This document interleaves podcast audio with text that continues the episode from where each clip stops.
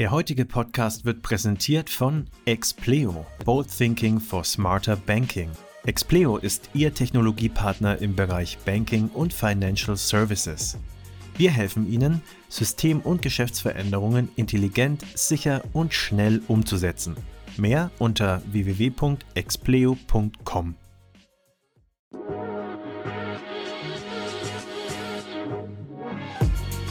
Payment and Banking, der Podcast aus der Mitte der Fin, Tech und Payment Branche.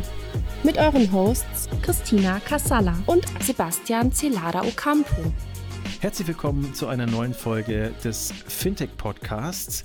Heute widmen wir uns mal wieder dem Thema Krypto und Bitcoin. Und zwar haben die Kryptowährungen und auch der Bitcoin in den letzten Wochen eine kleine Berg- und Talfahrt hingelegt. Erst ist der Bitcoin ordentlich gestiegen und dann in den letzten Tagen dann doch wieder relativ stark gefallen. Unser geschätzter Kollege Philipp Sandner und Maximilian Bruckner sind heute im Podcast. Philipp Sandner hat äh, einen Artikel geschrieben, ähm, a, Fundamental Analysis of Crypto Markets in Early 2022, China soon to stop selling Bitcoin und noch einige andere auf äh, medium.com. Da könnt ihr ihm auch gerne folgen. Und unter anderem haben sich Maximilian und Philipp stark damit beschäftigt, warum denn der Bitcoin und Kryptowährungen generell äh, jetzt wieder anziehen. Wir wollten den Podcast ehrlich gesagt Full Disclosure eigentlich letzte Woche aufnehmen und äh, da hätte das auch alles wunderbar gepasst, die Theorien und Vorhersagen.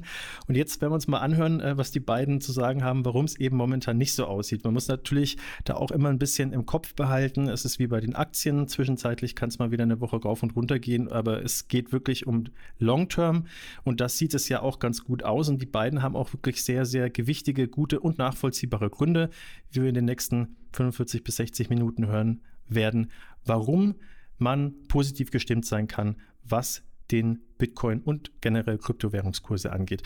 Mich unterstützt heute auch meine geschätzte Kollegin Christina Casala und deswegen sage ich jetzt nach dieser langen Anmoderation Hallo und herzlich willkommen an Maximilian Bruckner, Philipp Sandner und Christina Casala. Hallo.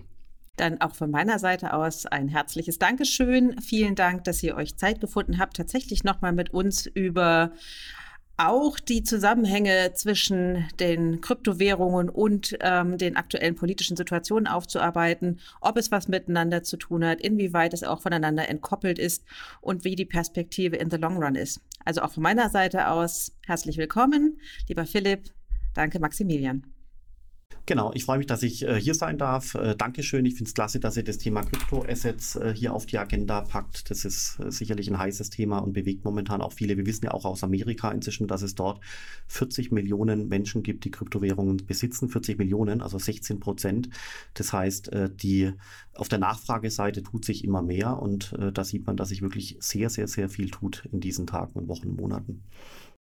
Ja, auch von mir vielen, vielen Dank für die Einladung. Ich freue mich schon ein bisschen hier ja, auch über Daten und Zahlen mit euch zu sprechen. Natürlich, das, darauf basiert ja so ein bisschen die Analyse von Philipp und mir. Ähm, wir werden natürlich versuchen, das Ganze so freundlich wie möglich zu verpacken, dass jeder auch mitkommt. Bevor wir loslegen, würde ich sagen, ähm, Maximilian und Philipp, äh, für die, die euch noch nicht kennen, ähm, stellt euch doch mal bitte kurz vor, damit wir auch ganz genau wissen, mit wem wir es da zu tun haben. Vielleicht Maximilian zuerst. Ja, sehr gerne. Also Maximilian Bruckner, mein Name. Ähm, ich persönlich habe an der Frankfurt School studiert, habe auch so ähm, Philipp oder damals noch immer Professor Sandner kennengelernt ähm, und arbeite jetzt seit ungefähr zwei Jahren eigentlich in recht enger Abstimmung mit Philipp zusammen, diverse Forschungsprojekte gehabt. Ähm, einerseits was die Standardisierung von Tokens anging, also sehr, sehr viele White Paper und über hunderte, 200 Token-Projekte angeschaut und in eine Datenbank eingepflegt und bin jetzt eben seit 1. Januar ein bisschen gewechselt ähm, zur 21E6. 21E6 Capital ist ein Schweizer Krypto-Anlageberater. Das heißt, wir befassen uns speziell mit den Themen, wie können eigentlich professionelle und institutionelle Investoren auch ein bisschen mehr mit Krypto zu tun haben, welche Vehikel gibt es, welche investierbaren Vehikel vor allem gibt es eben für ja, professionelle Anleger. Von meiner Seite noch ein äh, paar Worte. Wir haben das Blockchain Center gegründet an der Frankfurt School of Finance and Management. Da geht es zunächst mal Stand heute primär um Kryptoassets in all den Ausprägungen, Bitcoin, Ethereum, Stablecoins, äh, DeFi-Tokens, ein bisschen auch NFT. Hatte damals anders angefangen, weil wir auch äh, vor einigen Jahren zum Beispiel Enterprise Use Cases im Fokus hatten. Aber es hat sich herausgestellt, dass das nicht so der dynamischste äh, Bereich ist und dass eben die ganzen Krypto-Assets äh, sehr viel dynamischer sich entwickeln. Deswegen verlagern wir unsere Arbeit zunehmend äh, auf eben diesen Bereich äh, Krypto. Ich habe selber BWL studiert, äh, auch mit Wirtschaftsinformatik, habe sehr, sehr, sehr viel mit Statistik, Datenbanken und so weiter zu tun gehabt. Deswegen ähm, bin ich auch mit dem Max Bruckner hier im in der, in der Runde, aber auch äh, mit den Leuten von 21 E6 Capital immer wieder in Gesprächen, um zum Beispiel Korrelationskoeffizienten und Portfolios zu rechnen, einfach weil es interessant ist, ähm, über die Mathematik zu schauen, was ist denn zum Beispiel ein sinnvoller Anteil von Krypto in einem normalen Aktienportfolio oder ähm, wie sind denn jetzt die Korrelationskoeffizienten? Sind die signifikant oder sind sie eben nicht äh, signifikant? Und äh, da gibt es natürlich viele Medienberichte und die Zahlen können eben einem hier auch helfen, wirklich ein bisschen Wahrheit äh, ans Licht zu bringen. Genau, Stichwort Korrelation. Ähm, wir hatten euch ja angesprochen, weil wir von euch beiden einen Bericht gelesen hatten, der äh, uns auch sehr überzeugt haben, weil es war ja ganz früh der Gedanke da, der Bitcoin-Kurs hat etwas mit ähm, der Entscheidung hinsichtlich äh, der Sanktionen gegen Russland, äh, mit dem Umgang mit dem Rubel zu tun. Ähm, sah ja auch tatsächlich am Anfang so aus, der Bitcoin-Kurs stieg immens. Ihr habt relativ schnell widersprochen. Ähm, warum? Ja, ich steige einfach mal hier ein, äh, Max, und du kannst natürlich noch äh, später äh, hinzufügen, äh, was immer dir da einfällt. Also vielleicht mal vorneweg. Ähm, man muss bei den Kryptowährungen immer die langfristige Perspektive von der kurzfristigen trennen. Kurzfristig sind oftmals die Nachrichten. Kurzfristig geht der Bitcoin-Preis heute 5% nach oben, morgen 10% nach unten mit der unglaublichen Volatilität, die ist ja bekannt, ja. Aber wenn man das langfristiger betrachtet, und zwar jetzt nicht Tage oder Wochen, sondern eigentlich eher Monate, Quartale und Jahre, dann kann man schon erkennen, dass äh, letztendlich ein relativ langfristiger Aufwärtstrend ge gegeben ist. Und das sieht man zum Beispiel eben auch an den Korrelationen. Da haben wir eigentlich den ersten Mythos äh, momentan äh, gerade äh, schon widerlegt äh, und arbeiten da an einem weiteren Artikel, der spannend ist. Weil kurzfristig quasi ist es tatsächlich so, dass die Korrelation mit den Aktienmärkten positiv ist. Das liegt an Panikverkäufen, das liegt an äh, automatischen äh, Programmroutinen, die Kryptos kaufen verkaufen, also Algorithmen und ähnliches. Aber wenn man in den, jetzt mathematisch, wenn man in den Korrelationskoeffizient nicht Tagesreturns einfließen lässt, sondern zum Beispiel Wochenreturns oder Monatsreturns, dann aber auch die, die Zeitspanne länger macht, also nicht 30 Tage, sondern zum Beispiel fünf Jahre, dann verschwindet langsam der Korrelationskoeffizient von, geht dann runter von zum Beispiel 0,6, äh, 0,7 auf nur noch 0,3, 0,2, wo man dann eigentlich schon gar nicht mehr davon reden kann, dass es eine positive Korrelation ist. Das heißt, da ist auch sehr viel äh, Unfug äh, in den äh, Medien, äh, der, der, da verbreitet wird, weil das die gängige Meinung ist ja einfach, dass die Korrelation positiv ist und alles bewegt sich irgendwie im Gleichklang. Stimmt, aber nur auf kurzfristiger Ebene. Auf langfristiger Ebene ist es äh, nicht so.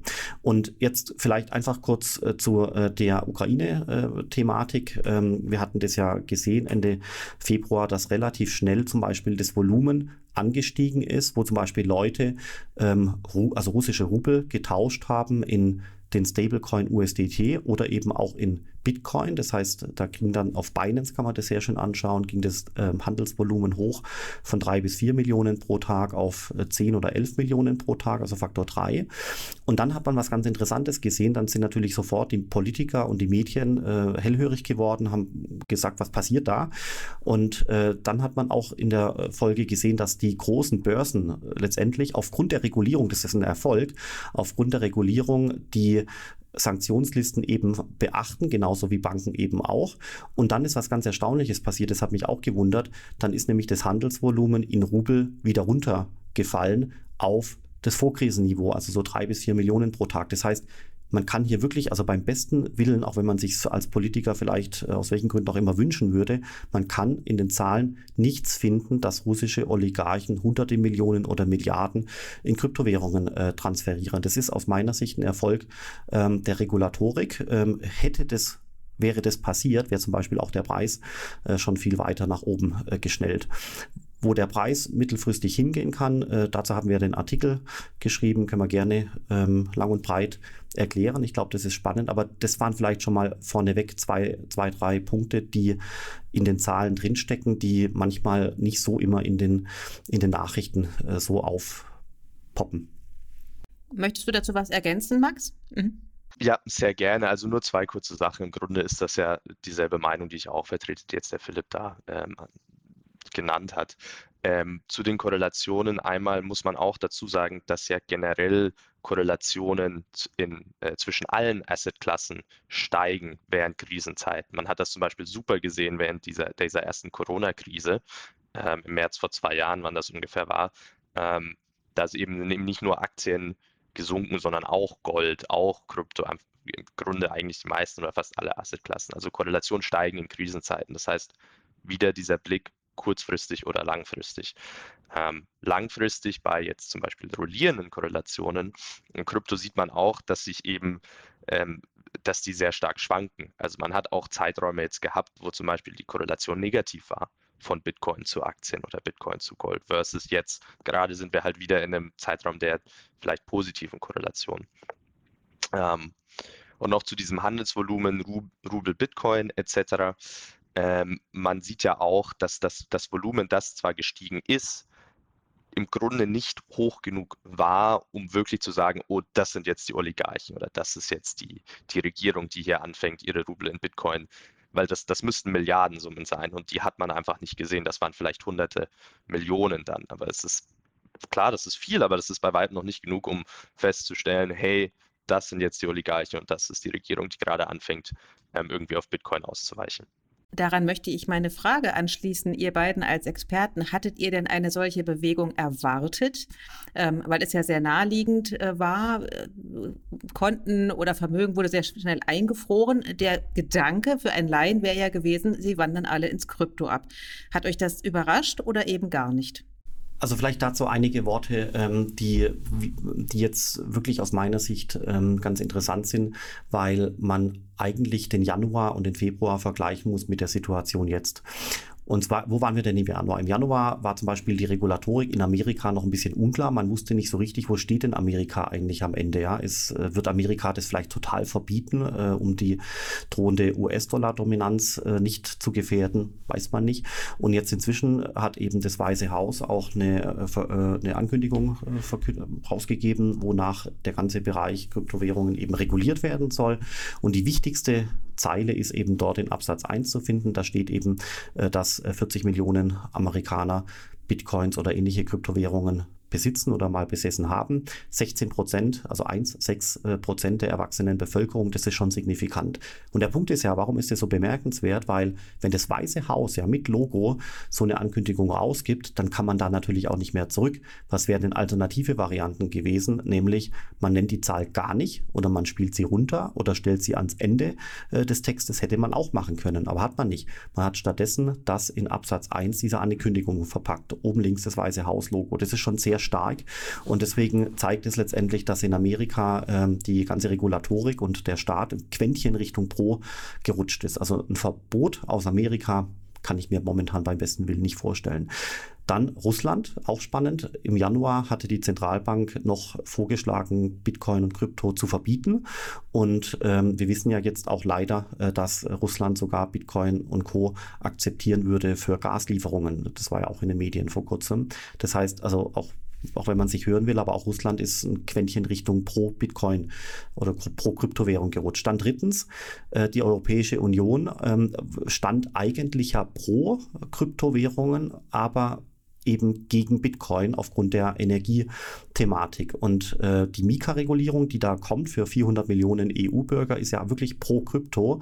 Und doch hat man eben kurzerhand noch versucht, den Bitcoin mit einem Verbot äh, zu belegen. Das ist der sogenannte Proof of Work Ban, der vor einigen Medien, vor einigen Wochen in den Medien äh, war. Und äh, dieses Verbot kam nicht, äh, weil sich eben die Pro-Bitcoin-Stimmen, wenn man das so sagen kann, unter den mit äh, Mitgliedern des Europäischen Parlaments durchgesetzt haben. Damit im Prinzip hat der Bitcoin auch diese Hürde, eine kleine Hürde genommen. Und man kann auch wiederum sagen, die EU ist ein Quäntchen Richtung Pro gerutscht, obwohl es danach äh, wiederum äh, einen Rückschlag gab bezüglich diesen Unhosted äh, Wallets, können wir auch noch gerne diskutieren. Aber im, im, Ergebnis ist EU auch ein bisschen mehr pro Krypto, pro Bitcoin geworden. Das waren jetzt drei Punkte. Dann gibt es noch ähm, die äh, Sanktionsthematik, hat man ja vorher schon mal besprochen.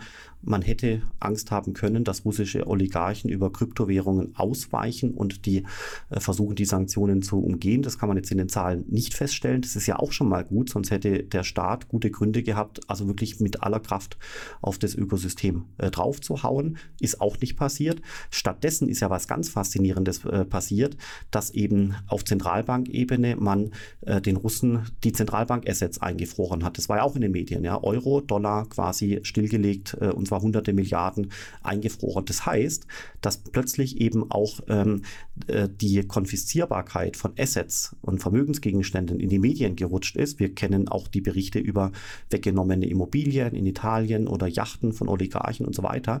Das heißt, wir als Gesellschaft erlernen gerade, äh, was ist ein Counterparty-Risiko, was ist Konfiszierbarkeit von Assets.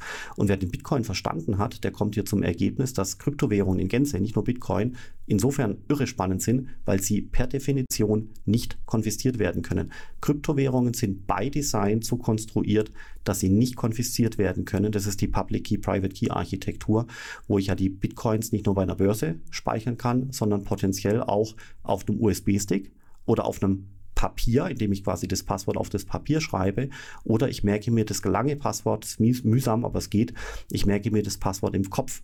Und ein Gedanke im Kopf kann man nicht konfiszieren. Das, das beginnen viele Leute jetzt dieser Tage zu verstehen, äh, weil mit den Kryptowährungen hier eine ganz interessante Technologie bezüglich dieser Dimension entwickelt wurde. Das war etwas, was vor ein, zwei Jahren eigentlich gar nicht relevant war, äh, weil, weil das Thema noch nicht ähm, in den Medien war. Und dann gibt es noch eben das, äh, das Thema Inflation und noch das, das Thema China. Ähm, zu dem China-Thema ist ja der Max äh, der Experte. Aber in, in, Summe kann man sagen, es sind wirklich ein ganzer Satz an Gründen, die letztendlich anders sind, Stand heute im Vergleich zu Silvester. Anfang des Jahres und da hat sich dann doch also verschiedentlich die Stimmung aufgehellt. Deswegen gibt es aus meiner Sicht, trotz jetzt aktuellem Preisverfall, gute Gründe, dass die Kryptowährungen sich positiv entwickeln könnten. Ich würde äh, tatsächlich auch äh, bei einem der letztgenannten Kunde einsteigen, dass wir, also es war jetzt auch sehr viel gerade, was du genannt hast, dass wir das einfach ein bisschen aufdröseln jetzt. Und äh, ich würde tatsächlich mit Inflation erstmal beginnen. Ähm, also all diese Gründe ähm, ist, sind ja, ist ja eure These im Grunde, ähm, führen in der Summe dazu, dass man davon ausgehen kann, dass Krypto und jetzt auch speziell eben der Bitcoin tendenziell langfristig nochmal steigen wird, deutlich auch steigen wird. Und äh, eine eben, wie du gerade gesagt hast, Philipp, ist eben die Inflation.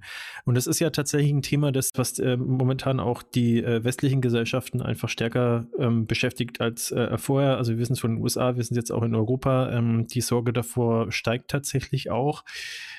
Wie und äh, abgesehen davon natürlich die Energiepreise, die äh, steigen natürlich dann auch nochmal etwas überproportional ähm, und äh, werden, je nachdem, wie es weitergeht, auch noch stärker steigen. Jetzt ist natürlich die große Frage, wie genau wirkt sich denn jetzt das zum Beispiel auf den äh, Preis von, von Bitcoin, auf den Wert, beziehungsweise auf generell auf Kryptowährungen aus? Genau, Thema Inflation. Ähm, grundsätzlich glaube ich eher positiv. Ähm, wichtiger Treiber ist, denke ich, auch ein bisschen die ähm, ja die, die Meinung in, in der Gesellschaft einfach dazu. Also die Leute merken ja lang, langsam, okay, der Friseurbesuch wird teurer irgendwie, ähm, die Currywurst kostet ein bisschen mehr am Stand, verschiedene Unternehmen kündigen an, die Preise zu erhöhen. Ähm, klar, hilft mir da Bitcoin jetzt direkt, dass ich mir den Friseur wieder leisten kann oder natürlich nicht sofort, aber es geht eben einfach darum, dass in den Köpfen der Leute ankommt, okay, es tut sich was, mein Geld ist auf der Bank irgendwie weniger wert. Es ist jetzt nicht mehr nur noch so rumgeschwafel darüber, dass es kommt, sondern man spürt, man merkt es jeden Tag, dass Supermarktartikel auch teurer werden. Und ich denke, deswegen überlegt man sich, okay, was sind die Alternativen? Wovon weiß ich schon? Und dann hat man natürlich einerseits Gold oder eben auf der anderen Seite Bitcoin als das digitale Gold wird es ja auch oft hingestellt und Krypto. Und mittlerweile gibt es viele, viele, meiner Meinung nach, super Angebote für einfach äh, Retail-Persönlichkeiten oder Privatpersönlichkeiten, um ein bisschen da einzusteigen. Ähm, und daher wird, glaube ich, die Adoption doch massiv getrieben, vor allem in Europa. Man sieht es ja auch schon in die, die größte Bitcoin- oder Krypto-Adoption sieht man in Ländern, denen es tendenziell nicht so gut ist, auch mit Ländern, die eine Geschichte von Hyperinflation haben, deren Währung von einem Tag auf den nächsten nur noch die Hälfte oder ein Drittel wert ist. Und das sind alles Leute, die recht schnell auf Krypto umgestiegen sind, auch in ihrem täglichen Business, in ihrem täglichen Leben. Klar, ganz so extrem wird jetzt die Situation hier, denke ich mal, nicht werden. Ähm, aber dennoch ist es ja ein Indikator dafür, dass Kryptowährungen speziell in solchen Situationen ein guter Ausweg sein können, eine gute Absicherung sein können, ähm, dass das Geld eben nicht an Wert verliert, sofern man in gewisser Weise mit der Tagesvolatilität leben kann und eben auf diesen lang, lang Long-Term-Trend vertraut. Da würde ich direkt mal einhaken wollen. Ähm, du sagst also, ähm, man, man kann es vor allem in Ländern sehen, äh, wo Hyperinflation herrscht. Ähm, also jetzt ich als Laie würde äh, folgende Vermutung aufstellen. Also in, in solchen Ländern wäre es natürlich dann deswegen so, weil sich die Leute tendenziell denken, hm, ist ja eh schon egal, ob jetzt ich in äh, so eine volatile Asset-Klasse investiere äh, oder, ne, aber äh, sind wir hier eigentlich schon so weit, dass man sagen kann, dass das auch ein Faktor ist? Weil ich würde jetzt vom Gefühl erstmal sagen, bei der Inflation, die wir momentan hier haben oder vielleicht auch in den USA, würde ich tendenziell als ähm, privater und jetzt nicht gut betuchter Investor erstmal schauen, dass ich halt mein Zeug, das ich überhaupt habe, zusammenhalten. Da wäre mit, Krypto jetzt ehrlich gesagt einfach zu riskant. Gerade jetzt würde ich nicht in Krypto investieren. Oder seht ihr da, seht ihr da andere Bewegungen, beziehungsweise was ist da sozusagen euer Standpunkt? Ich würde die Frage gerne noch darum ergänzen, weil ich hatte gerade den gleichen Gedanken. Macht es dann für den Normalverdiener, der sich mit Krypto jetzt gar nicht so gut auskennt, nicht viel mehr Sinn, dann auch in Assetklassen zu investieren, die eben nicht so volatil sind? Also warum dann gerade Krypto? Also ich würde mal wie folgt äh, antworten. Das Thema Inflation gab es ja heute vor einem Jahr noch gar nicht. Da war die Inflationsrate bei plus minus äh, null. Und dann äh, ging das im Herbst los, Richtung 2%, 3%, dann Ende des Jahres 5%, ähm, Richtung jetzt Januar, Februar 6, 7% und kürzlich jetzt in Amerika gemessen 8 Prozent. Das heißt, das geht ja hoch und ähm, wenn man zum Beispiel Leute an, anschaut wie den Hans-Werner Sinn, da gibt es tolle, tolle Vorträge, die im Internet sind, ganz aktuell, wo er auch mal wunderschön aufdröselt, dass eben das Ende der Fahnenstange noch nicht erreicht wird, dann kann man auch erwarten, dass die Inflation jetzt nicht durch die Decke schießt, das nicht, aber dass die durchaus einige Zeit bei 10 Prozent und vielleicht ein bisschen drüber sein äh, könnte. Äh, konjunktiv, man weiß es nicht. Und was passiert dann? Das heißt, wir sehen es tatsächlich, äh, wie der Max gesagt hat, beim Friseurbesuch, wir sehen es bei der Tankstelle, äh, wir sehen es äh, anderswo. Dann werden die ganzen Zeitungen äh, sind langsam voll davon. Äh, die Bildzeitung titelt immer mit dem Teuerschock oder ähm, sagt zur Christine Lagarde, bei der EZB sagt sie äh, Madame äh, Inflation zum Beispiel. Also da sieht man schon, also da die Intensität, die nimmt zu, das will ich eigentlich damit sagen. Und wenn jetzt die Inflation weiter steigt, dann nimmt die Intensität natürlich noch weiter zu. Das hört ja dann nicht plötzlich auf.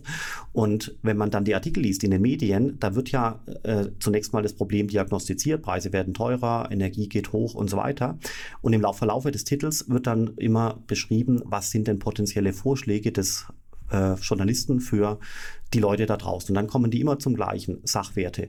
Sachwerte sind zum Beispiel Immobilien, Sachwerte sind äh, Aktien, Sachwerte sind natürlich auch Gold. Und der Journalist, der schon einen Schritt weiter ist, der ordnet bei den Sachwerten den Bitcoin eben auch ein. Niemand sagt Inflation hoch, alles in Bitcoin. Ja, niemand sagt das, sondern es geht letztendlich um ein Portfolio von Sachwerten und da gehört der Bitcoin eben mit dazu. Wichtig ist ja eigentlich Folgendes, dass ich, wenn ich, ähm, wenn ich quasi mir überhaupt äh, leisten kann, äh, zu investieren und zu sparen, weil mein Gehalt hinreichend hoch ist, dann muss ich einfach schauen, dass eigentlich möglichst wenig Cash auf dem Konto ist. Also quasi eine was nicht gut wäre, wäre etwa 100.000 Euro aufbewahren, weil eben diese 100.000 Euro dann äh, in der Kaufkraft geschädigt werden. Da macht es mehr Sinn, diese 100.000 Euro zu investieren in ein Bündel von Sachwerten oder eben ein Portfolio davon. Wenn jemand viel Geld hat, dann könnte er auch eine Immobilie kaufen und äh, das ist natürlich, was Inflation angeht, auch eine gute Taktik zu sagen, man kauft eine Immobilie, macht einen Immobilienkredit vorneweg ähm, und dadurch werden äh, Schulden zu Assets. Das muss man sich mal auf der Zunge zergehen lassen. Schulden sind in der Buchhaltung das Gegenteil von Assets. Und äh, durch äh, die Inflation äh, ist derjenige besser gestellt, der viele Schulden hat. Das heißt, Schulden werden zu Assets. Da sieht man mal, wie, wie absurd diese ganze Situation ist. Soweit so hätte es, soweit hätte es eigentlich nie kommen dürfen. Aber so ist es eben nun mal. Dieser Satz ist auch nicht von mir, äh, Schulden sind Assets, sondern von einem Frankfurter äh, Vermögensverwalter, äh, hat er mir erzählt. Und äh, ich war fassungslos, als er das so gesagt hatte. Aber er hat natürlich recht. Wie kann man der Inflation ausweichen? Durch Investitionen in Sachwerte, inklusive Bitcoin, durch Schulden machen, ähm, aber eben auch. Ja. Wenn wir jetzt schon bei Assetklassen sind, ist es ein gutes Stichwort. Ähm, du hast vorhin ähm, auch Zentralbank-Assets äh, erwähnt. Ja, und äh, dass, die, dass man jetzt eben merkt, und dass auch die breite Masse eben jetzt gerade merkt, ähm, dass die eben nicht unbedingt sicher sind. Also Stichwort ähm, russische Euro- und US-Dollar-Bestände, die eingefroren äh, wurden. Ähm, was sind da eure Schlüsse draus, beziehungsweise wie wird sich das im Weiteren auswirken und hat sich schon ausgewirkt auf Krypto und Bitcoin? Also das ist schwierig äh, vorherzusagen. Also mein, ähm, wenn, wenn man sich jetzt vorstellt, wie ein Zentralbanker agiert, dann ist der Zentralbanker ein extrem konservativer Mensch eigentlich, ja. Und ähm, er, er hält deswegen äh, primär äh, andere Assets zum Beispiel aus anderen äh, Ländern. Äh, das sind die Außenhandelsbilanzen und, und ähnliches spielen damit rein oder die Target-2-Salden in Europa, wo eben dann die eine Zentralbank eben auch Gelder hält äh, von äh, anderen Ländern. So eben auch die russische Zentralbank. Das äh, haben, haben wir jetzt ja auch gesehen. Und insofern ist es kritisch, weil der Zentralbanker natürlich jetzt auch Angst hat, dass erstens diese Gelder, die er im Ausland hält, inflationieren, das heißt, äh, der Staatsschatz sozusagen schmilzt. Plus, wir haben gesehen, dass im allerschlimmsten Fall diese Zentralbankreserven eben auch ein Counterparty-Risiko äh, bekommen können, weil man sie potenziell beschlagnahmen kann.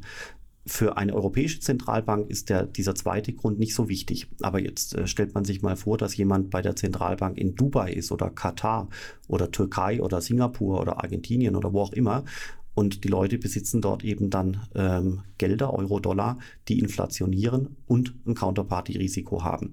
Das heißt, es gibt für eine Zentralbank deswegen aufgrund der Konservativität gute Gründe, zum Beispiel auch in Gold umzuschichten. Nicht alles, aber vielleicht ein Prozentpunkt oder so. Und das hat man auch gesehen, dass eben deswegen wahrscheinlich auch der Dollarpreis jetzt in den letzten Wochen sich äh, grundsätzlich mal positiv entwickelt hat.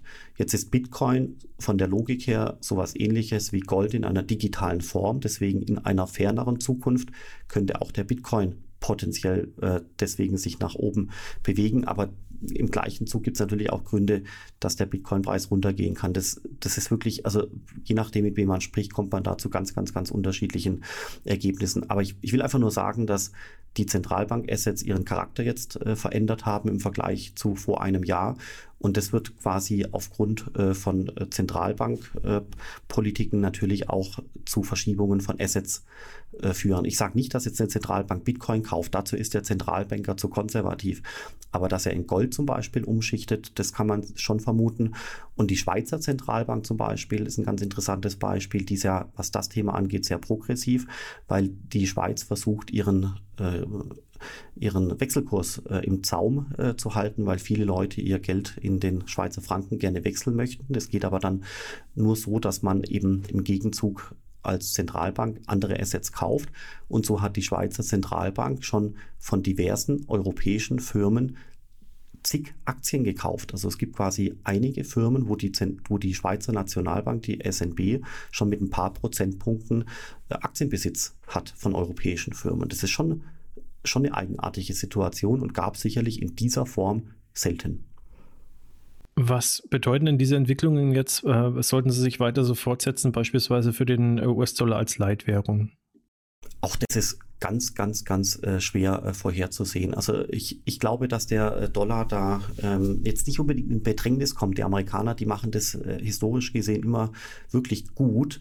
Ähm, und wir sehen ja auch zum Beispiel den Kryptowährungsbereich mit den ganzen Decentralized Finance Protokollen. Das ist alles US-Dollar basiert. Und es ist ja auch kein künstlicher US-Dollar, sondern es ist mit dem USDC Stablecoin eine Form des US-Dollars, wo erstmal Dollar vom Markt eingekauft werden, dann kommen die auf ein Konto und wenn dann auf dem Konto eine Milliarde US-Dollar angekommen sind, dann werden eine Milliarde US-Dollar Stablecoin-Tokens kreiert. Das ist quasi nicht immer, aber zumeist geldmengenneutral, was da passiert. Das heißt, der US-Dollar ist die dominante Währung, neben dem Bitcoin im Übrigen, in dem ganzen Kryptowährungsökosystem. Also DeFi braucht Stand heute den US-Dollar. Das ist schon interessant. Das heißt, es gibt schon Möglichkeiten, äh, die das, das quasi zu einer Art Dollarisierung äh, weiter geht, eben zum Beispiel in dem ganzen Kryptowährungsökosystem. Und doch, glaube ich, ist die Frage gut, weil eben ähm, in der Zukunft möglicherweise der Dollar mit seiner dominanten Position Konkurrenz kommt, zum Beispiel mit der chinesischen äh, Währung das ist so eine typische Lesart aus Deutschland, dass das sein könnte. Und ich glaube es ehrlich gesagt auch.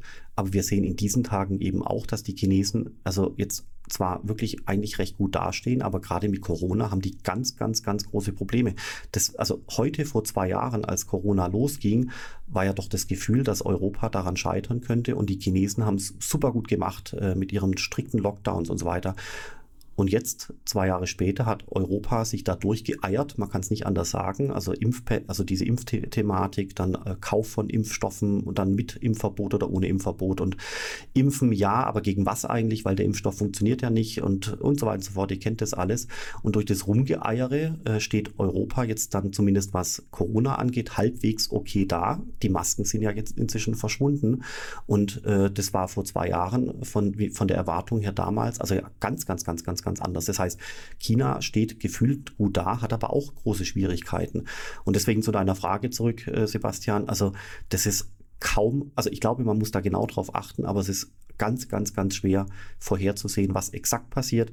Ich glaube aber, es wird so eine Art multipolare Welt geben, äh, wo Dollar eine dominante Position einnimmt, aber eben auch Gold von mir aus und auch der digitale Yuan ähm, oder generell der Yuan aus China aber der Euro wird zum Beispiel da eher nicht dazugehören zu diesen dominanten Währungen.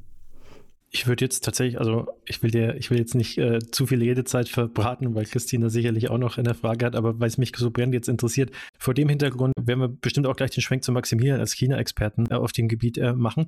Aber äh, was mich noch interessiert, also du hattest vorhin, äh, Philipp, dieses Weiße Haus-Statement kurz zitiert. Ist es vor dem Hintergrund, den du gerade behandelt hattest, dann ähm, umso verständlicher, dass äh, die USA sich so verhalten ähm, und das sozusagen anerkennen, dass eben ja der Bitcoin in der Gesellschaft angekommen ist und Kryptowährungen, weil es würde ja ähm, erstmal logisch erscheinen vor deinen Ausführungen jetzt äh, als Hintergrund gesehen.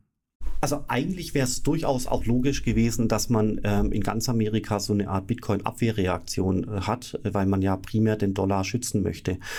Aber ich glaube, was folgt, also das Folgende ist, glaube ich, äh, extrem wichtig. Ich hatte auch mal mit äh, Leuten von der Zentralbank gesprochen, einfach so wirklich informell, bei einem Bier, ja, unkompliziert. Und äh, dann haben auch gefragt, Bitcoin und so weiter und so fort, wie seht ihr das? Und die Zentralbank hat ja auch eine, ein Ziel, ja, das ist ja auch in den Statuten und so weiter festgeschrieben. Die Zentralbank muss für Geldstabilität oder Geldwertstabilität sorgen. Und sie muss schauen, dass das Geld letztendlich das Monopol behält, was eben äh, über die Zentralbank vom Staat quasi ähm, ja, zugeteilt wurde. Das gilt für die Deutsche Bundesbank, aber auch für die äh, EZB und so weiter und so fort. Und der Bitcoin ist eben nicht im Radar der Zentralbank. Das ist ganz wichtig. Und zwar deswegen nicht, weil Geld hat ja verschiedene Funktionen. Geld hat zum Beispiel die Funktion Zahlungsverkehr. Das heißt, ich nehme den Euro und gehe überall einkaufen, zum Rewe, zum Edeka, zum, zur Pizzeria, äh, zum Kaffee. Ich kann überall mit dem Euro bezahlen, in Bar oder in Digital oder wie auch immer, überall. Wenn ich den Bitcoin nehme und versuche, irgendwo was einzukaufen, wird mir das nur an ganz vorher selektierten ähm, Point of Sales gelingen. Das heißt, Bitcoin ist aus Zentralbanksicht kein Zahlungsmittel. Damit ist schon mal zur Hälfte außerhalb des Radars. Und die Zentralbank möchte natürlich auch jetzt mal die Inflation weggelassen. Die Zentralbank möchte natürlich auch, dass der Euro ein äh, Storage of Value ist, also eine Methode zur Geldaufbewahrung, zur Wertaufbewahrung. Und äh, da sagt die Zentralbank, dass der Bitcoin kein Storage of Value ist und auch nicht sein kann, wegen der riesengroßen Volatilität. Ja, das heißt, das ist der zweite Grund, warum der Bitcoin aus Zentralbanksicht nicht so sehr im Fokus ist. Und jetzt kommt der Beweis. Vor ungefähr drei Jahren, glaube ich, hatte Facebook damals überlegt, dieses Libra-Projekt zu lancieren. Das wäre so eine Art weltweite Mischwährung äh, geworden, wurde dann umbenannt in Diem und so weiter, kennen wir alles. Aber das Spannende ist ja hier, dass wir gesehen haben, dass eben der, der, äh, der Libra ähm, beid, also aus zwei Gründen im Fokus der Zentralbank war. Erstens mal Storage of Value, weil es als stabile Währung konzipiert war. Plus das zweite war ähm, die Möglichkeit als Zahlungsmittel aufgrund der Reichweite von Facebook. Ja. WhatsApp und überall hätte man potenziell damit bezahlen können. Und prompt, und das ist das, was ich meine mit dem Radar der Zentralbank, prompt, was ist passiert? Alle Zentralbanken in äh, zig Ländern sind auf die Barrikaden gegangen, die Regierungen gleich mit und haben quasi alles getan, äh, dass Facebook äh, mit diesem Projekt nicht starten kann. Ähm, und so ist ja auch die Mika-Regulierung entstanden, die jetzt dann in ungefähr einem Jahr äh, in Kraft treten wird oder in 1,5 Jahren. Das ist ein gutes Konstrukt, ein gutes Gesetz, aber es ist auch ein Anti-Facebook-Gesetz ja, mit den Stablecoins. Und äh, deswegen kann man, kann man hier sehen, die Zentralbank ist nicht machtlos, die ist auch nicht tatenlos, sondern wenn die Zentralbank das Gefühl hat, man stellt dir was in den Weg, dann wird es weggeräumt, so wie Facebook Libra. Und Warum sage ich das so ausführlich? Weil die Zentralbank hätte auch jetzt jahrelang Zeit gehabt, äh, den Bitcoin irgendwie aus dem Weg zu räumen. Aber der Bitcoin ist aus der Zentralbanksicht, wenn überhaupt, eher so eine Art Investitionsobjekt äh, und wie eben gerade dargestellt, nicht so sehr im Fokus äh, der Zentralbank. Und deswegen glaube ich, dass auch diese Meinung sich in Amerika so langsam durchsetzt. Deswegen kann es sein, und das ist wirklich pure Spekulation, dass der US-Dollar und der Bitcoin jetzt nicht gegeneinander kollidieren, sondern eigentlich äh, komplementär verwendet werden können. Das eine als Zahlungsmittel, das andere als Investitionsmittel. Und noch ein Einsatz am Ende, es gibt natürlich auch El Salvador, wo der Bitcoin jetzt zum Zahlungsmittel gemacht wurde. Aber das ist einfach eine andere, einen anderen Blick auf die Dinge. Ja? Dort hat man das eben so gemacht. In Amerika ist es eben anders. Äh, in Amerika ist der Blick auf den Bitcoin eigentlich eher halbwegs synchron wie bei uns hier in Europa ich würde gerne mal den Maximilian mit an Bord holen, weil ähm, du wurdest eben so schön als China-Experte eingeführt. Ähm, jetzt haben wir gerade schon über das Thema China gesprochen. Wie ist denn dein Blick auf die Dinge? Also ob ich mich jetzt als China-Experte betiteln würde, weiß ich nicht. Ich glaube, der Fokus sollte wirklich eher dann auf ähm, speziell jetzt das Thema Kryptowährung und eben diese fundamentale Analyse ähm, liegen. Also man sieht so ein paar Sachen. Ich meine, China hat ja auch schon wieder eine andere Blickweise. China hat das Ganze einfach verboten im Grunde, ähm, haben da letztes Jahr das in drei Phasen eingeführt. Also sie haben zuerst ähm, das Mining, glaube ich, verboten, beziehungsweise zuerst haben sie finan äh, finanziellen Institutionen verboten, ähm, irgendwas mit Kryptotransaktionen zu tun zu haben. Dann haben sie Mining im Land verboten und dann haben sie gesagt, okay, Krypto komplett verboten, kein, kein Spielraum für Interpretation, es ist einfach nicht erlaubt so. Ähm, und das Problem, das man da, dann hatte, war, ähm, eigentlich sitzen die weltweit größten Kryptobörsen, also Huobi zum Beispiel und Binance, die kommen aus China. Das heißt, die haben jetzt ein Riesenproblem. Die haben diese ganzen chinesischen Kunden, die alle wissen, oh, äh, ich darf das alles gar nicht mehr. Ähm, und die Börsen haben dann, okay, was machen sie? Sie ziehen oben in andere Länder zum Beispiel mit ihrem Hauptquartier und sie haben eben auch gesagt, ähm, wir nehmen keine neuen chinesischen Kunden an. Ihr dürft alle nur noch verkaufen. Das, was ihr habt, dürft ihr bis zum Zeitpunkt X noch verkaufen. Und das ist eigentlich jetzt die, äh, diese Preisbewegung, die wir in Bitcoin gesehen haben, zumindest Anfang des Jahres. Also die, diese Analyse haben wir ja im Januar gemacht. Wie Philipp schon gesagt hat, es hat sich ja auch einiges seitdem nochmal getan. Ähm, aber im Grunde konnte man beobachten, dass äh, aus China eigentlich dauerhaft viel, viel verkauft wurde, viel Verkaufsvolumen kam und in Europa und, ähm, und den USA das Ganze aufgekauft wurde, dieser ganze Strom an Bitcoin. Jetzt nehme ich, nehmen wir jetzt einfach mal als so Stellenpferd für den gesamten Kryptomarkt. Ähm, das wurde alles aufgekauft. Das heißt, es besteht Interesse, es wird gekauft. Allerdings war eben dieser Zustrom aus China deutlich immer noch größer als das, was gekauft wurde. Ich meine, das waren wahnsinnig große Beträge, aber wir wissen auch, dieser Fluss wird bald äh, versiegen. Ähm, irgendwann ist der ganze, ist, ist alles Bitcoin, das in China ist, raus.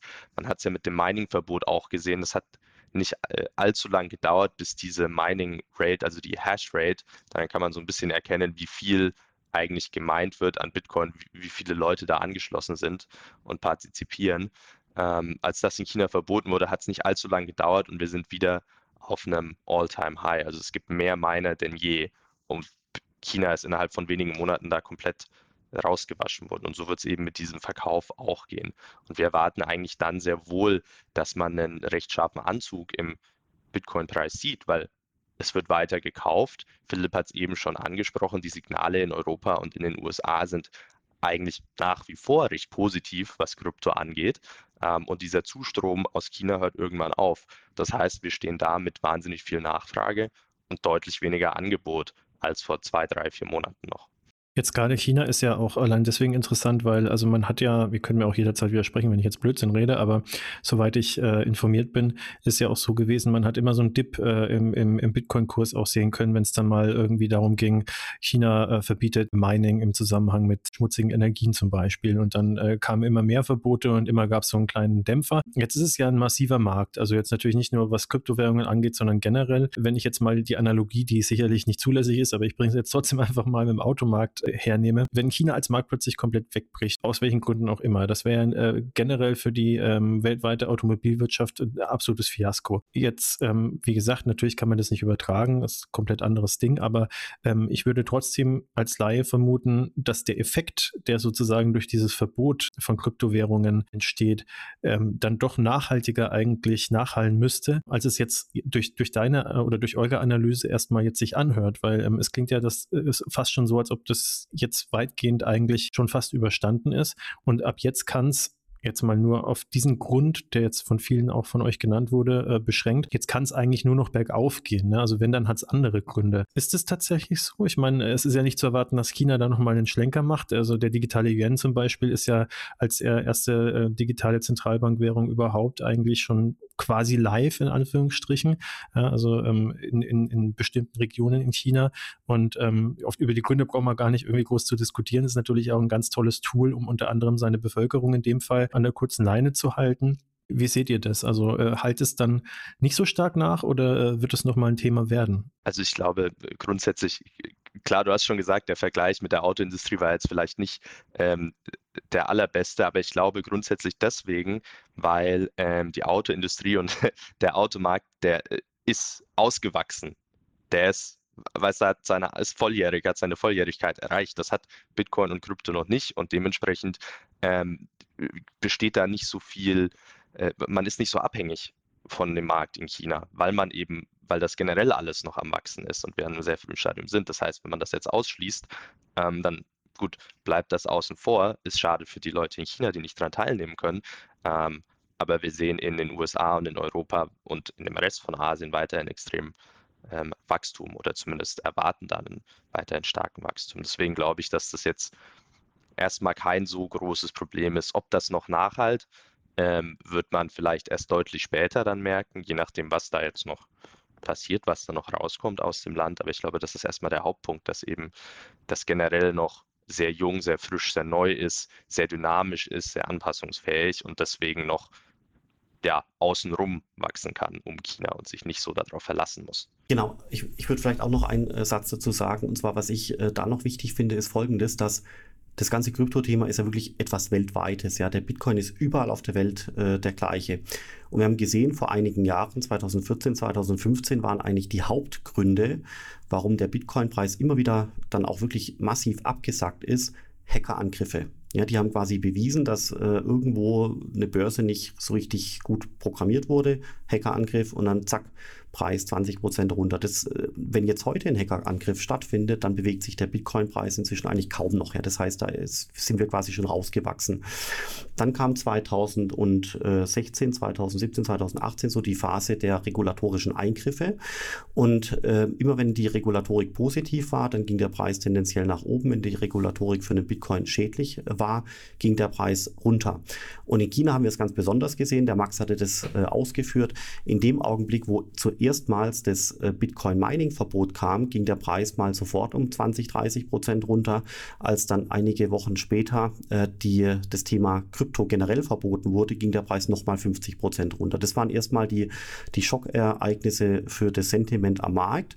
Zusätzlich dazu ähm, haben natürlich Hunderttausende chinesische Anleger noch Kryptowährungen besessen und wie der Max geschildert hat, die eben über die Monate langsam in den Markt rein verkauft. Und äh, der Max hat es auch gesagt, die Börsen äh, verlieren deswegen an Assets. Die Assets fahren quasi runter. Das kann man anschauen auf den Wallets auf der Blockchain.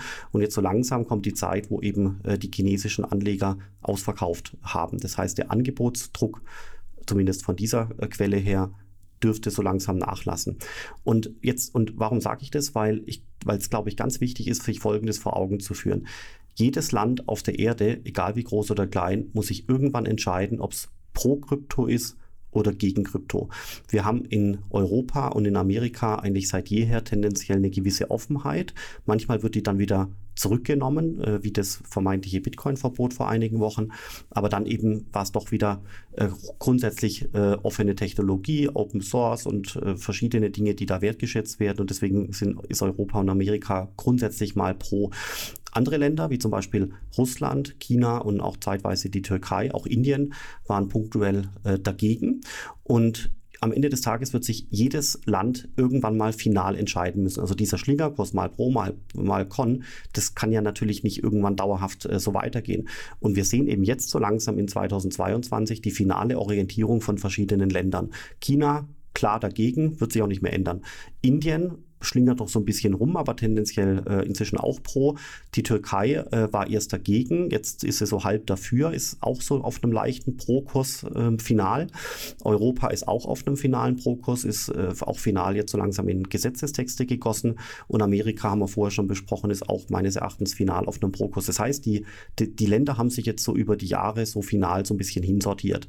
Das heißt, warum ist es so wichtig? Weil damit hatte regulatorische Eingriffe, die unerwartet kommen, eigentlich so langsam gar nicht mehr möglich sind. Also mein, woher sollen sie denn kommen? Also mein, es gibt keine Länder mehr, die riesengroßes Gewicht haben, die sich noch nicht orientiert haben. Deswegen, so, so versuche ich mir da irgendwie ein, eine Erkenntnis aus dieser äh, Geschichte äh, zu machen. Aber wie gesagt, pff, niemand kann in die Zukunft schauen. Ja, da würde ich tatsächlich äh, direkt einhaken wollen, weil da kommt mir äh, eine Frage, die ich sehr interessant finde. Und zwar äh, könnte über die Hintertür dann äh, China tatsächlich nochmal interessant werden. Also vieles, was ihr jetzt gesagt habt, hat ja auch äh, einiges mit Vertrauen zu tun. Ne? Also Vertrauen in, in, in Kryptowährungen als, äh, ja, als Konstrukt sozusagen. Jetzt, was ich interessant fand, also pro oder, oder gegen Krypto ist ja eigentlich so gesehen äh, pro oder gegen äh, einen freien Kryptomarkt vor allem, ne? weil China äh, geht ja äh, sehr stark Richtung äh, digitalen Yuan. Jetzt ist es aber halt so, ähm, dass unter anderem dort neben natürlich vielen anderen Gründen, warum eine Einführung für, für China Sinn macht, zum Beispiel auch so Elemente äh, für die Regierung interessant sein könnten, wie zum Beispiel programmierbares äh, Zentralbankgeld oder generell programmierbares Geld. Also man könnte zum Beispiel das Social Credit System eben mit Sanktionen direkt gegen eine Person knüpfen, die nochmal wesentlich äh, einfacher zu äh, handeln wären, als das momentan der Fall ist. Ähm, und da stelle ich mir dann die Frage, wenn sowas dann die Runde macht und äh, Leute in Europa, Leute in den USA sehen, das geht, wie stark kann dann generell generell ähm, das Vertrauen in A, digitale Zentralbankwährungen erschüttert werden oder in, ich sag mal, freie Kryptowährungen, die jetzt nicht an eine Zentralbank gekoppelt sind und sich äh, dementsprechend negativ auf die Kurse auswirken. Ist das was, wo ihr auch schon ähm, eine Meinung oder, oder vielleicht sogar Forschung dazu betreibt? Also die Zentralbankwährungen äh, digitaler Art sind halt also nochmal was ganz anderes. Ja, das ist quasi wie der Euro, der aber technisch auf einem anderen System äh, laufen soll, mit Inflation oder ohne Inflation. Und ähm, deswegen darf man aus meiner Sicht, muss eigentlich muss man aus meiner Sicht die eigentlich muss man die Kryptowährungen, die Kryptoassets äh, der verschiedenen Arten, dezentrale Art, ist ganz wichtig, also Ethereum, Bitcoin und Co., muss man auf die eine Seite stellen und die traditionellen Währungen Euro, Dollar auf die andere Seite. Und die haben ehrlich gesagt nicht so viel gemein. Und zwar vor allem deswegen nicht, weil bei Bitcoin sieht man es ganz besonders. Bitcoin ist limitiert auf 21 Millionen Coins. Wir sind jetzt bei 19 Millionen, die schon erzeugt wurden. Noch zwei Millionen kommen jetzt in den nächsten Jahren, Jahrzehnten. Und äh, bei dem Euro haben wir es ja gesehen, ist die Umlaufmenge eben nicht beschränkt. Die Zentralbank kann relativ unkompliziert ähm, durch äh, Geldmengenausweitung zum Beispiel Staatsanleihen, Staatspapiere aufkaufen, wenn die Staaten sich nicht an die Budgetgrenzen halten und so weiter und so fort. Deswegen ist es quasi vom Konzept her aus meiner Sicht ganz, ganz, ganz anders und darf man eigentlich nicht in einen Topf schmeißen. Die Unschärfe kommt halt deswegen rein, weil es natürlich auch traditionelle Währungen, insbesondere den Dollar, auf Blockchain-Basis gibt. Das sind die Stablecoins. Und deswegen hat man immer das Gefühl, dass da ein Topf entsteht, wo irgendwie Blockchain draufsteht. Aber eigentlich muss man, aus, muss man diesen Topf trennen in dezentrale Protokolle. Das wäre Bitcoin, Ethereum und einige andere natürlich. Und äh, gut zentrale äh, Ansätze wie eben die Stablecoins. Und dann müsste man eigentlich diesen Stablecoin aus dem Blockchain-Topf rausnehmen und wiederum in den Euro-Dollar-Topf rüber machen, um letztendlich diese, diese beiden Welten äh, voneinander zu trennen und dadurch auch das diese Welten und deren Ansätze verstehen zu können. Ein Punkt war ja auch ähm, die äh, Beschlagnahmbarkeit, die ihr erwähnt hattet, weil ja viele Assets äh, grundsätzlich beschlagnahmbar sind. Ihr sagt, was ja auch richtig ist, dass Kryptoassets ähm, bei Design nicht beschlagnahmt werden können, solange man sie eben beispielsweise auf einem äh, USB-Stick oder halt in seinem eigenen Kopf sozusagen abspeichert, sozusagen diese Private Key. Wie seht ihr das äh, zum Beispiel jetzt im, im Konflikt äh, mit äh, jetzt auch den angesprochenen Möglichkeiten, die jetzt zum Beispiel so ein äh, digitaler Yen mit sich bringen kann, auch im, im, in Hinsicht auf Kontrolle? Also ihr sagt ja völlig richtig, es sind zwei unterschiedliche Paar Schuhe, aber äh, was, was hat es für eine Auswirkung langfristig, vielleicht auch auf den Kurs?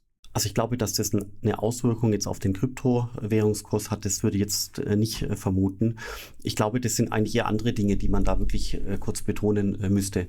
Wenn, ein, wenn die Zentralbank schaltet und waltet, wie sie will und ein neues Währungssystem etabliert oder eine neue Währungsinfrastruktur für den Euro, für den Dollar, für andere Währungen und so weiter, muss man wirklich als Gesellschaft ganz genau aufpassen, dass rechtsstaatliche Prinzipien, demokratische Werte und so weiter auch durch so eine neue Technologie ähm, eingebaut werden. Ja, zum Beispiel könnte es in der Theorie natürlich möglich sein, also mein, es gibt, das ist ja technisch trivial zu sagen, man baut sowas wie expiring money, also quasi Geld mit einem Verfalls Datum, muss man sich mal vorstellen. Das heißt, Sebastian, Christina, ihr kriegt euer Gehalt, aber ihr müsst es bitte schön ausgeben bis äh, innerhalb von den nächsten zwölf Monaten, sonst verfällt es.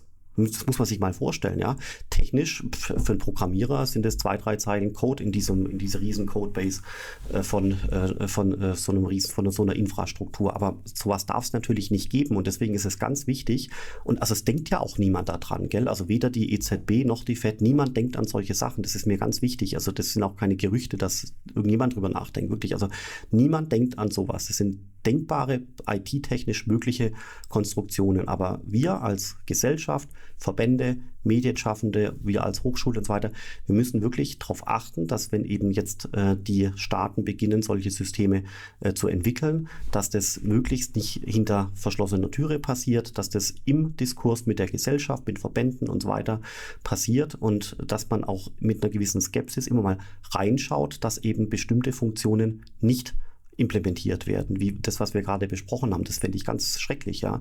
Ähm, und deswegen ist es vielleicht auch gar nicht so schlecht, dass die EZB so langsam ist bei der Entwicklung des digitalen Euros ihrer Variante, weil so hat die Gesellschaft, Verbände, Journalisten und alle genug Zeit, äh, sich das Thema anzueignen und dann halt auch einfach die richtigen Fragen zu stellen, dass halt möglichst rechtsstaatliche Prinzipien und demokratische Werte in so eine Technik reingebaut werden, wenn man das so, also ja gut, so äh, unscharf sagen darf. Der Maximilian hatte gerade so genickt, als ob er da noch gerne was ergänzen wollen würde. Ja, vielleicht so etwas übergreifender. Also digitale Euro, Zentralbank, digitale Währungen sind nicht mein Expertengebiet, aber um nochmal generell das Thema Verbote, Regulation und so weiter äh, anzusprechen. Wir reden ja von den Spielregeln quasi, die gerade entschieden werden. Und wenn man jetzt dieses, diesen Autovergleich nimmt, vielleicht veranschaulicht das, das, das ganz gut. Ähm, wenn mir vorher gesagt wird, Max, du musst ein Auto bauen und das muss elektrisch sein und die Räder müssen so groß sein und so weiter, dann baue ich dir ein super Auto und das folgt den ganzen Regeln und das kann dann jeder benutzen. Wenn es aber keine Regeln gibt und mir einfach gesagt wird, bau mal ein Auto, dann stelle ich dir ein Auto hin und dann wird plötzlich gesagt, ah, das ist aber Diesel, das ist jetzt verboten. Ähm, das ist dann deutlich schwieriger. Und ich glaube, das ist gerade so diese Balance, die, die man sieht zum Thema Blockchain, Krypto und auf der anderen Seite der Regulierung. Welche Spielregeln haben wir eigentlich schon versus was wurde überhaupt einfach schon mal gebaut, weil es eben plötzlich technisch, technisch möglich war. Der Bitcoin, diese Technologie, die wurde halt einfach hingestellt, weil sie fertig ist. Und das ist ja auch in gewisser Weise Innovation. Und jetzt muss sich jeder überlegen, okay, welche Spielregeln setzen wir dazu? Und ich glaube eigentlich, dass es eine recht gesunde Entwicklung ist, wie wir das jetzt sehen. Und auch wenn da vielleicht mal China sagt, hey, für uns ist das verboten, okay, dann ist das halt so, aber dann kennt man die Regeln und dann kann man damit weiterbauen. Und ich glaube, nur so kann sich dieses Ökosystem gesund auch weiterentwickeln, dass man gewisse Regeln hat, ähm, auf die man sich verlassen kann, dass man dann dementsprechend eben was bauen kann, das zulässig ist und das Bestmögliche daraus hervor hervorholt. Was müsste denn jetzt äh, aus eurer Sicht jetzt vielleicht noch so, äh, um langsam zum Ende zu kommen, in regulatorischer Hinsicht noch passieren, damit ihr sagt, okay, das Ganze bewegt sich jetzt definitiv in die richtige Richtung, das würde noch fehlen ähm, und äh, man kann wirklich positiv auf die Zukunft der Kryptowährungen, auch was die Kurse zum Beispiel angeht, weil das war ja sozusagen unser, unser Ausgangspunkt, warum jetzt äh, der Bitcoin und generell Kryptokurse Long Run sozusagen einfach ähm, eine, eine sehr positive Entwicklung nehmen und äh, eurer Meinung nach auch noch weiterhin nehmen werden. Also ich hatte zwei Punkte mir jetzt gerade hier noch äh, notiert. Und zwar der eine Punkt hat keinen Effekt auf die Werte von Kryptowährungen, der zweite Punkt aber schon. Und zwar bei dem ersten Punkt ist es so, dass sich äh, die EU, also die Europäische Kommission und der ganze Apparat ein dickes, fettes Ei ins Nest gelegt haben, indem man die Stablecoins äh, stigmatisiert hat. Und so sehen wir, dass in Amerika eben die Stablecoins Monat für Monat weiter wichtiger werden und an, an Volumen zunehmen. Aber es gibt keinen Euro-Stablecoin. Und es wird aber auch keinen Euro-Stablecoin geben, weil es drei Punkte gibt, die dagegen sprechen. Erstens mal ist die regulatorische Hürde in der Mika äh, so hoch, dass jeder Emittent von Stable, Stablecoins eigentlich eher nach Amerika ausweicht. Zweitens haben wir negative Zinsen, also Strafzinsen in Europa, sodass, das, sodass ein Stablecoin-Emittent in Euro einfach keinen Spaß an so einem Projekt hat, weil er ab Tag 1 Verluste macht. Und je größer er wird, desto noch mehr Verluste macht er. Das macht keinen Sinn. Deswegen geht er natürlich nach Amerika. Und drittens ist die Regulatorik äh, des US-Dollar-Stablecoins so, dass sie ähm, Blacklist-basiert ist. Also quasi, ich kann die Assets frei bewegen, aber es gibt halt zum Beispiel russische Oligarchen, äh, die dürfen damit nichts machen, also Blacklist-basiert. Und ähm, die Mika-Regulierung ist tendenziell Whitelist-basiert. Äh, das heißt, ich muss quasi immer wissen, wem gehört welcher Euro, wo ist der? Oder andersrum gesagt, ich muss alle Leute vorher identifizieren. Und äh, da sieht man schon, es sind drei Gründe, warum aus meiner Sicht keine Euro-Stablecoins entstehen werden, warum es auch keinen Sinn macht für einen Emittent, das zu tun, weil der einfach in Amerika viel leichter hat.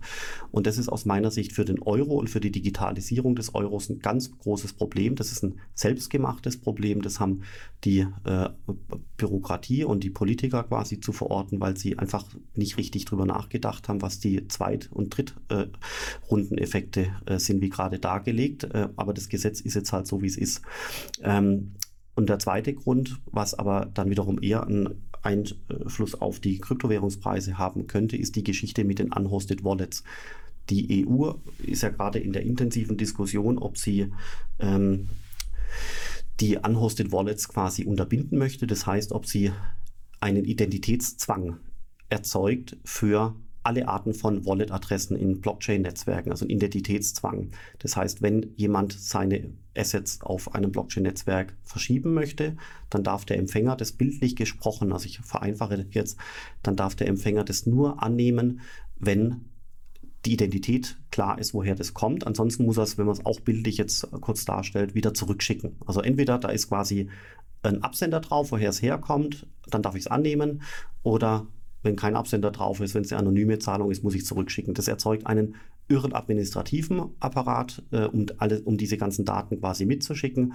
Zweitens ist es auch nicht verhältnismäßig, äh, weil, äh, weil hier die Regeln äh, viel härter umgesetzt wurden, als man das international hätte äh, quasi gefordert hatte. Alle Länder müssen sich daran halten und die Europäische ähm, Union möchte die Regeln quasi deutlich härter umsetzen, als äh, die weltweiten Empfehlungen waren. Dadurch entsteht eine ganz wesentliche Implikation, die auch mal wieder nicht beachtet wurde, nämlich wir wünschen uns alle das Metaverse und das Metaverse wird großartig werden für Kommunikation, Tourismus, Entertainment und die digitale Welt der Zukunft. Zoom-Sessions wie heute finden übermorgen im, im, Metaverse statt. Sowas wie Netflix oder Kino oder ähnliches findet auch im Netflix statt. Also Entertainment und Kommunikation werden riesengroß.